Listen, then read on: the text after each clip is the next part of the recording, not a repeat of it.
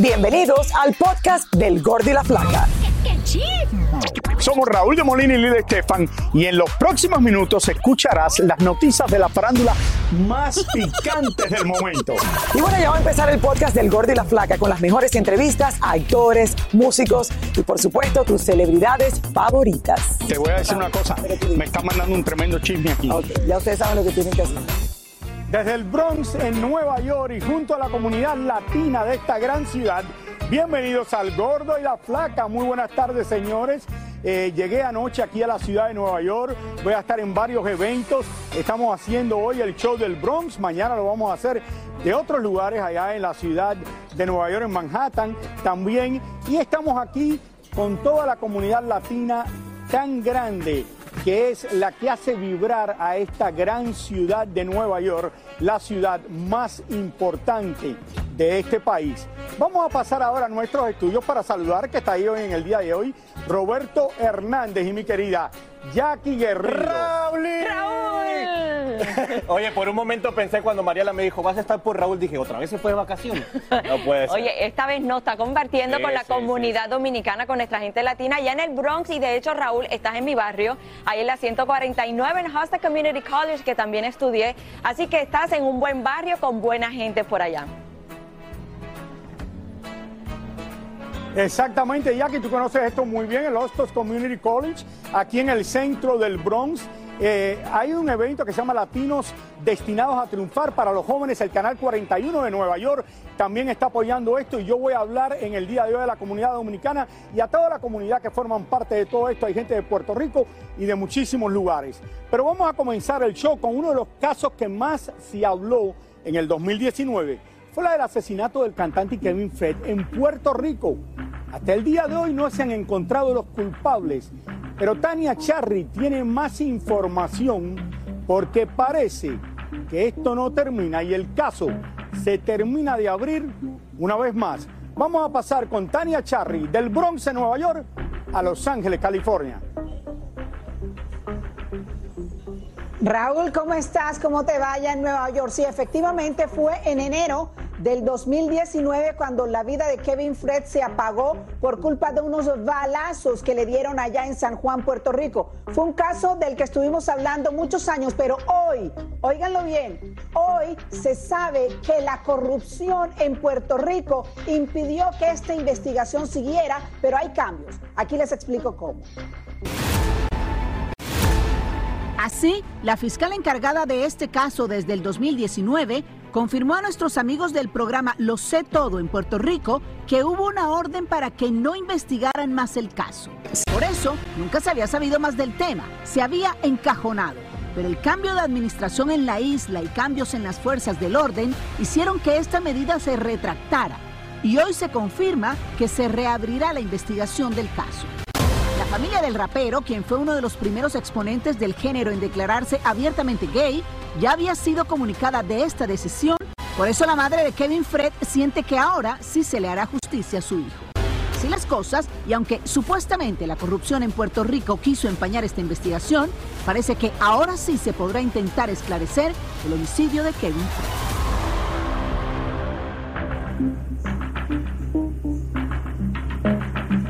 Fíjate que es algo que se publicitó muchísimo, no solamente en Puerto Rico, sino en muchos medios de todo el mundo, pero hay que esperar ahora las investigaciones que van corriendo, según la eh, fiscal Betsaida Quiñones, que tuvo el caso desde siempre. Ahora, ¿qué pasará y si al final se encontrarán los culpables del asesinato del reggaetonero y del rapero Kevin Fred? Raúl.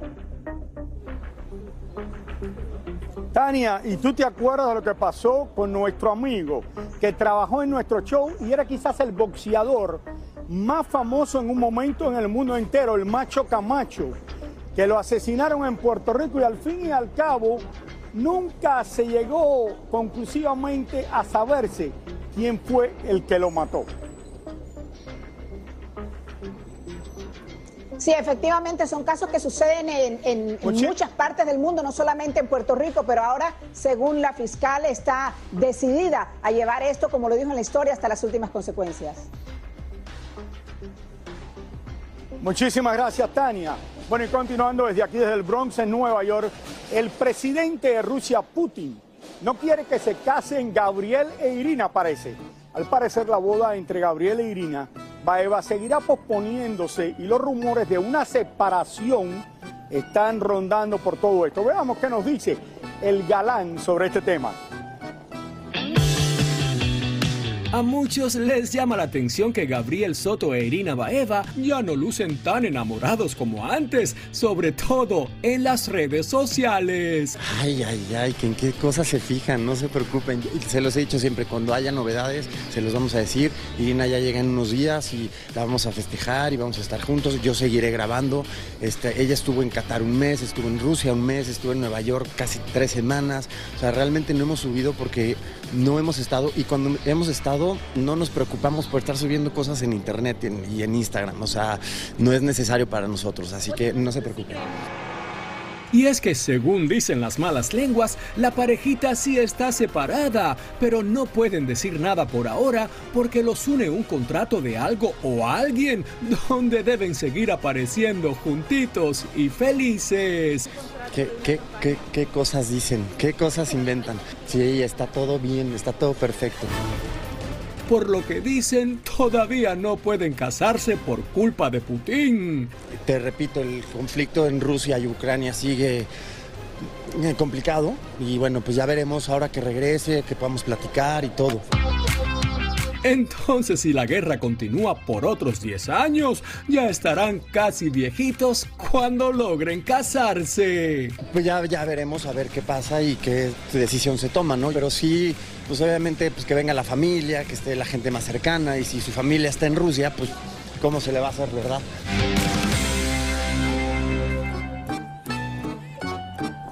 Bueno, y aparentemente Putin no solo está acabando en Ucrania, sino que también le destrozó el matrimonio y quizás el noviazgo a Gabriel Soto, señores. ¿Qué va? Bueno, vamos a pasar aquí desde el Bronx a nuestro estudio con Jackie Guerrido y Roberto. Oye, lo chistoso de todo esto es que ellos lo siguen negando y lo siguen negando y él sí le mandó felicitaciones, pero dicen que no fue tan amoroso como anteriormente, de que besos, de que amor, corazoncitos y todo eso, entonces como que la gente siempre sigue dudando. No, y aquí en el estudio estaban diciendo los muchachos como que sí, puede ser un karma, pero no, chicos. Los muchachos es que quieren ver a Irina de soltera ya de una vez, ¿eh? no son tontos, no son tontos. Oiga, vamos a hablar de otro tema porque se tiene que preparar Cristian Nodal y la banda de Euda, ¿Ah, porque ahí viene Julián Álvarez de regreso y ahí lo vimos en las fiestas de octubre en Guadalajara que viene por todo lo alto. Oye, y es que el cantante demostró que sigue siendo el rey de la taquilla y vamos a ver por qué. Las imágenes hablan por sí solas. Julián Álvarez rompió récord en Jalisco. Es el primer artista en la historia en lograr cinco presentaciones totalmente abarrotadas en las fiestas de octubre de Guadalajara. Yo pienso que, nos ha ido muy, bien. Yo creo más, mucho mejor de lo que esperábamos. Ha superado las, las expectativas. Este, y, eso que, que, aún se podría decir que traemos un sencillo en plataformas y todo el repertorio anterior que era el catálogo después de cinco años sin plataformas. Pero no todo es miel sobre hojuelas. Previo a Guadalajara, en Puebla, a Julián le lanzaron una cerveza en pleno palenque y se armó la trifulca entre la gente. Fue una lata, viejo, fue una lata. Lo que pasa que, mire, yo pienso que no, es algo, no es algo nuevo. Yo creo que cuando hay fiesta, hay alcohol, hay ese tipo de ambientes, este, es, es muy normal, incluso hasta en, en los familiares fue una, hasta en las fiestas familiares, fue una lata que, llegó al, ruedo, bendito Dios, no, no le pegó a nadie, este, lejos de un servidor, lo comenté ahí en, en medio palenque, la persona tenía que ser sacada del, evento, porque pues ya, ya tomó en piezas tomado y poniéndose un poquito agresivo cualquier cosa, empiezan a hacer cosas que a lo mejor llegan a ser inconscientes. Pero agárrense, porque Julián está por regresar con todo a los Estados Unidos. No sé si a lo mejor estoy soñando, o sea, muy chiquito, no sé, porque pues no he ido y no conozco los lugares nuevos que hay. Pero los últimos tres años de Julián Álvarez Norteño Banda en Estados Unidos fueron eh, arenas muy reconocidas. Yo creo lograr lo que se hizo en esos tres años es, es muy bueno para Julián Álvarez Norteño Banda. Oye, Me estábamos hablando, ya ni te acordabas Álvarez. del nombre de Julián Álvarez. Julián Álvarez, no, pero qué brutal, ¿verdad? Sí, en un sí, mismo sí, día rompiendo récords. Cinco Ahora, presentaciones, es increíble. Y lo vimos ahí que, bueno, le avientan una cerveza. Cada vez más vemos en, en las presentaciones de ay, este no, tipo de música ¿Por qué que está pasando cosas. eso con los fans? No Tanta sé, agresividad no con sus artistas. A Rosalía, Bad Bunny. A Rosalía, ¿cuál es tu Me dijiste que tu cantante Rosalía, favorita es Rosalía. Rosalía y ella le que. ¿Te acuerdas cuando le lanzaron un ramo de flores? Y un no peluche tú, de tú no los. estabas ahí. no, no era yo, no era yo. Bueno, y continuamos desde aquí, desde el Bronx, en Nueva York, Hostos Community College. Y quiero dar la bienvenida. ¿A quién más? ¿Qué? A nuestra estrella de Nueva York, Yelena Solano. Bienvenida, Aquí estoy, mi Yelena. amor, modelándote y todo para Bueno, que no viene me a modelar y todo, ya se cree Para que es un me- fashion show. Se llama fashion, estoy más combinada que una caja fuerte, mi amor, pero eso es parte de... Oye, primero que nada, yo no te había visto en persona desde que tú perdiste a tu perrito que tanto tú querías y es como un hijo para ti. Y ya hace, ¿cuánto? ¿Dos, tres meses de esto? Casi tres meses, la verdad que meses. sí, hemos vivido momentos muy tristes. Eh, yo duré desconectada de todo el mundo por tres semanas y media y bueno, pues adaptándome a estar solita sin mi Chanel que tanto extraño. Pero ya estás mejor, ¿no? Tratando. ¿Y vas a tener otro perrito o no? Sí, me gustaría, por supuesto que sí. Por Qué supuesto. bueno. Yelena, cuéntanos los que nos tienes en el día de hoy, porque ahora se acerca Halloween. El lunes, señores, un programa especial del gordo y la flaca. Y hay una gran sorpresa de que nos vamos a disfrazar este lunes. ¿Y de qué? ya- Dame un adelanto. No, no te puedo decir, ¿de no te puedo decir ahora. Bueno, mira, antes de nada quiero decirte que me alegro que estés aquí en el condado del Bronx compartiendo con toda nuestra gente dominicana.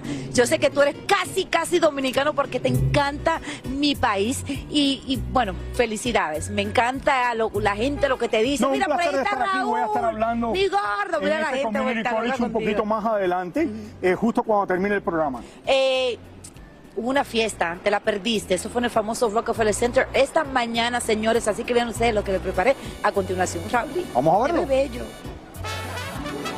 A ritmo de mariachis, en el día de hoy se dio inicio a la Semana de México, una celebración de la herencia mexicana y el Día de los Muertos, donde los neoyorquinos pueden disfrutar del arte, la comida, la música y la cultura mexicana y una vez más las famosas Catrinas y Alejibres se apoderan de la capital del mundo en la plaza de Rockefeller Center con una exhibición que enriquece la cultura mexicana, siendo esta el segundo año que se presentan en esta famosa plaza y esta vez contó con la presencia del cónsul general de México, el alcalde Eric Adams y el Instituto Cultural Mexicano. Bueno, realmente yo como mexicano me siento súper orgulloso. La verdad que ver las Catrinas aquí en el lugar tan icónico como es el Rockefeller Center, la verdad que nos representa muy bien y habla muy bien de Nueva York, que está una ciudad multicultural y algo, la verdad, digno de ver. Esta celebración de la Semana de México incluye un mercado al aire abierto tradicional con varios establecimientos gastronómicos y de productos artesanales como tequila, entre otros. Las gigantescas Catrinas tienen colores brillantes y roban las miradas de los espectadores. qué mejor lugar para, para ponerlos, ¿no? Que una ciudad que es tan hispana y cómo se exalta la cultura hispana, la celebración de los muertos que, que es tan importante para el pueblo mexicano. Esta celebración del Día de los Muertos incorpora arte tradicional y moderno. La festividad se deriva de los rituales religiosos católicos, así como de las tradiciones indígenas que celebran los pueblos antiguos. Por supuesto, cientos de turistas están disfrutando de esta celebración, quienes llegaron para robar miradas a todos los turistas. Que viva la tradición y la cultura mexicana en esa Semana de México. Parece mentira, pero el Día de los. Muertos, que es un evento de México, se ha convertido en algo que es ahora en todos los Estados Unidos, Así se es. celebra casi tanto como Halloween. Así es, y Y, en algunas bueno. ciudades, oye, en Nueva York y también en Los Ángeles y en bueno, Chicago. Aquí, aquí se está celebrando por todo lo alto en el famoso Rockefeller Center. O sea, señores, estamos hablando de la capital del mundo y que se celebra el Día de los Muertos. Eh, toda la gente mexicana estuvieron allí presente, mariachi por otro lado, la verdad que la pasamos muy bien. Y ahora regresamos con el show que más sabe de farándula, el podcast del Gol de la Plata. Bueno, continuamos desde aquí, desde Nueva York. Y mucho se ha hablado, como ustedes saben, aquí en el programa del estado de salud del cantante español Miguel Bosé. Así es, y ayer en México reapareció en público para la presentación de su bioserie. Así que veamos lo que dijo. Esta noche canta Ayer se presentó la bioserie de Miguel Bosé en la Ciudad de México y el español reapareció dejando a muchos con la boca abierta por los graves problemas vocales que tiene. A ver, la serie es una, una joya, directamente. Era muy difícil en una vida tan grande, tan amplia, eh, poder encontrar los momentos mejores y ensamblarlos. Ha sido un trabajo de titanes, un trabajo que se ha hecho a lo largo de muchos años. El, el resultado final es fantástico. Vamos a hacer un viaje en el tiempo.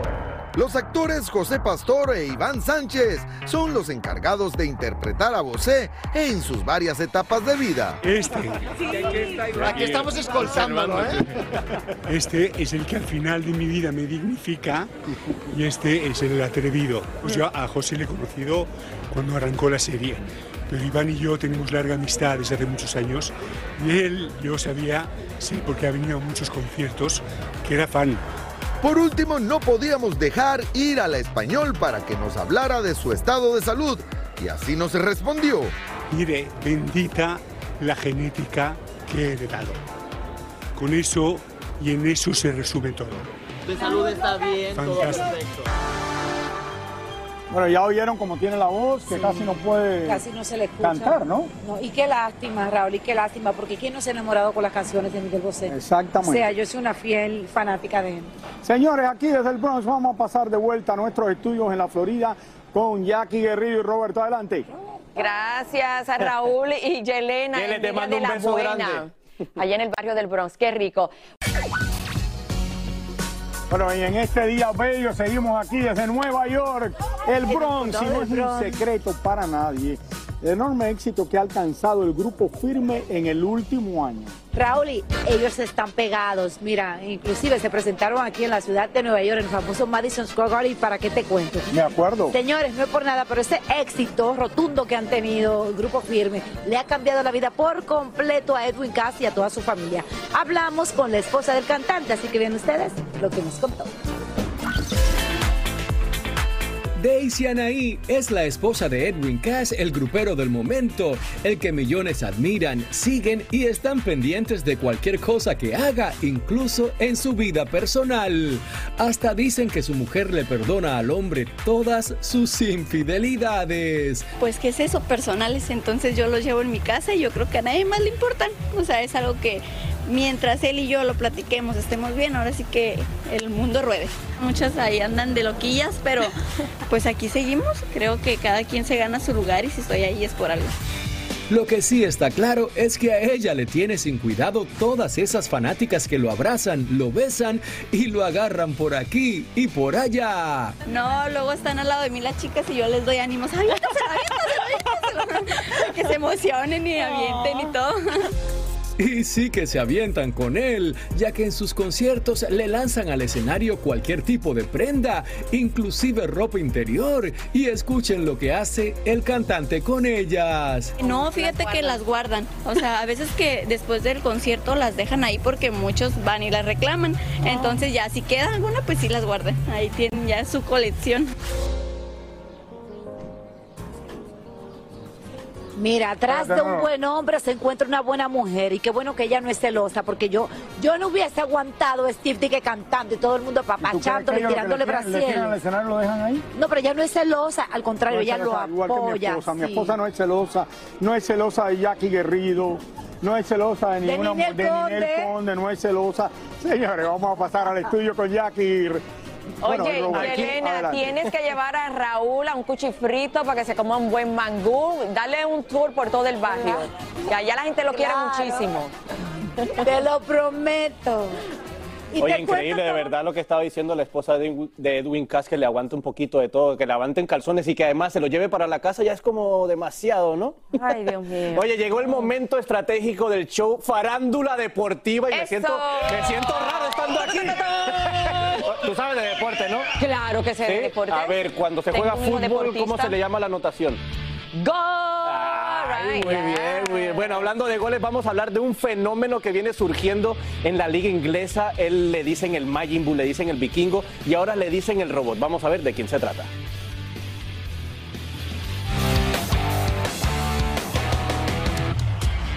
Es sin lugar a dudas uno de los atletas más observados del planeta. Es futbolista de padres noruegos, pero nació en Inglaterra cuando su papá practicaba fútbol por aquellos lugares. Mide 1,95 de altura, tiene 22 años y ha anotado más goles que los que hicieron Messi y Ronaldo cuando tenían esa misma edad. Hasta ahora son 206 en total. Es por eso que le llaman el robot y ya por ahí andan más de 400 mil firmas que bromeando piden que no lo dejen jugar más porque el hombre sencillamente no puede ser un simple ser humano mortal. Su nombre es Erling Haaland y actualmente juega en la liga inglesa. El joven resalta por su velocidad y fuerza bruta y más bien parece salido de una de esas series de vikingos.